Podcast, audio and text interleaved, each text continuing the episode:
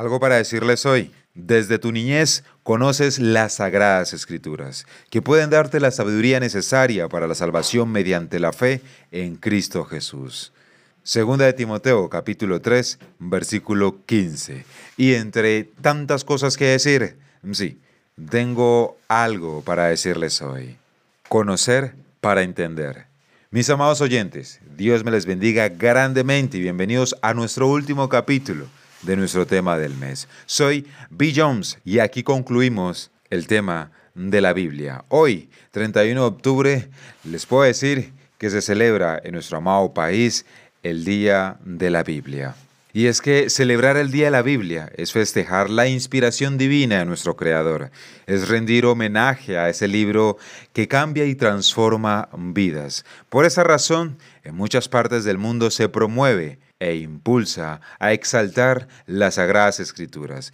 En países iberoamericanos como Argentina, Nicaragua, Perú, República Dominicana y Venezuela se celebra el 26 de septiembre porque en esa fecha del año 1569 se terminó de imprimir la primera Biblia traducida al español por Casiodoro de Reina, llamada Biblia del Oso.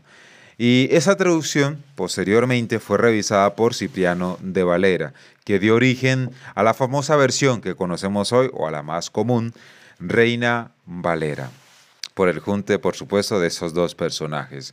En nuestro país, mis amados oyentes, la Sociedad Bíblica Colombiana es la entidad que lidera promueve e impulsa la celebración del Día de la Biblia el 31 de octubre, hoy.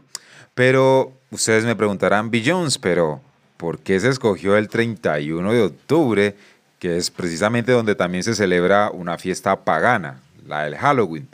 La respuesta, mis amados oyentes, es porque en la mañana del 31 de octubre del año 1517, Martín Lutero clavó en la puerta de la iglesia del castillo de Wittenberg, en Alemania, las 95 tesis que dieron inicio a la reforma protestante. En algún momento, mis amados, hablaremos de esas 95 tesis. Mis amados, conocer para entender. Como dice por ahí, el que no conoce su historia, mis amados, es importante conocer la historia de este libro tan asombroso. En palabras de George Washington, primer presidente de los Estados Unidos, dice, es imposible gobernar rectamente al mundo sin Dios y sin la Biblia. Por otra parte, en palabras de Isaac Newton, afirmó que hay más señales de autenticidad en la Biblia que en la historia profana. Dos verdades, mis amados, que se han mantenido a lo largo de la historia. Mis amados, feliz día de la Biblia. Lo que leíamos al principio, mis amados, desde tu niñez conoces las sagradas escrituras que pueden darte la sabiduría necesaria para la salvación mediante la fe en Cristo Jesús. Conocer para entender. ¿Y a qué voy con eso, mis amados? Ya entrando un poco en materia de este capítulo, de este último capítulo, mis amados. Y es que la Biblia es un libro increíble, lleno de sabiduría, poesía, historia y enseñanzas. Contiene profecías, figuras y símbolos misteriosos, junto con genealogías largas y leyes detalladas. Pero sobre todo, mis amados, la Biblia revela quién es Cristo y el propósito eterno de Dios para la humanidad como cristianos, eh, puede que sepamos que deberíamos leer la Biblia, pero nos sentimos ansiosos al respecto. Tal vez nuestros intentos previos de entenderla nos hayan desanimado. O quizás pensemos que leer y digerir un libro tan complejo e importante es una tarea abrumadora. Pero la Biblia, mis amados, es la palabra de Dios, escrita precisamente para nosotros. Ciertamente Él desea que leamos y entendamos este regalo que nos ha dado. Hoy, para culminar, echaremos un vistazo de por qué es tan importante entender la Biblia. Primero, Leer la Biblia de principio a fin. Muchos de nosotros hemos escuchado mensajes acerca de las escrituras, hemos tal vez participado en estudios bíblicos y quizás leído algunos libros cristianos que toman, por supuesto, parte de la Biblia. Todas esas cosas maravillosas pueden aumentar nuestra comprensión de la palabra de Dios, de eso no hay duda, pero no pueden reemplazar el primer y más básico paso para entender la Biblia, que es leerla por nosotros mismos. ¿A qué hago referencia con leerla? ¿Deberíamos usar un devocionario para algunos versículos cada día? ¿O deberíamos elegir un tema y leer toda la escritura relacionada con ello?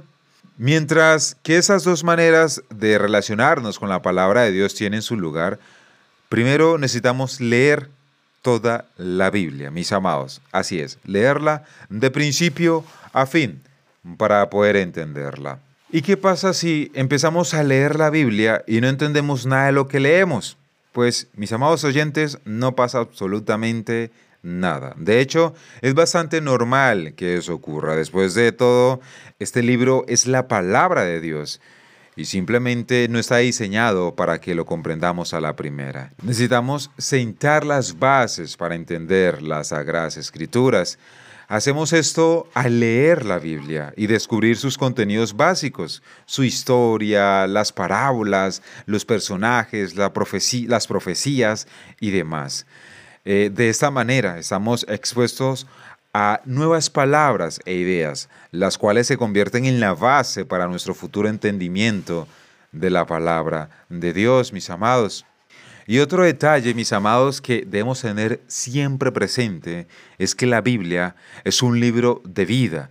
No solamente contiene historia y poesía y todos los que le mencioné ahorita, también y es lo que más resalta y es lo que hace, por supuesto, a este libro tan diferente y tan impactante, es que es la palabra de Dios y esa palabra de Dios da vida. Una vez que hayamos emprendido la lectura de toda la Biblia, puede que todavía nos desanimemos al no poder entender ciertos pasajes o ciertos versículos, o que nos frustremos con el hecho de que toma tiempo adquirir el abecedario de las escrituras. Hoy en día, mis amados, estamos condicionados a esperar resultados rápidos, pero las cosas que realmente valen la pena requieren tiempo y energía, en otras palabras, disciplina y dedicación. Incluso si no entendemos cada palabra en la Biblia, especialmente cuando estamos comenzando a leerla, eso, eso, no significa que no nos estamos beneficiando en absoluto. De hecho, en Juan 6, 63, eh, Jesús dice, las palabras que yo os he hablado son espíritu y son vida, mis amados. La Biblia no es cualquier otro libro, es el libro de la vida.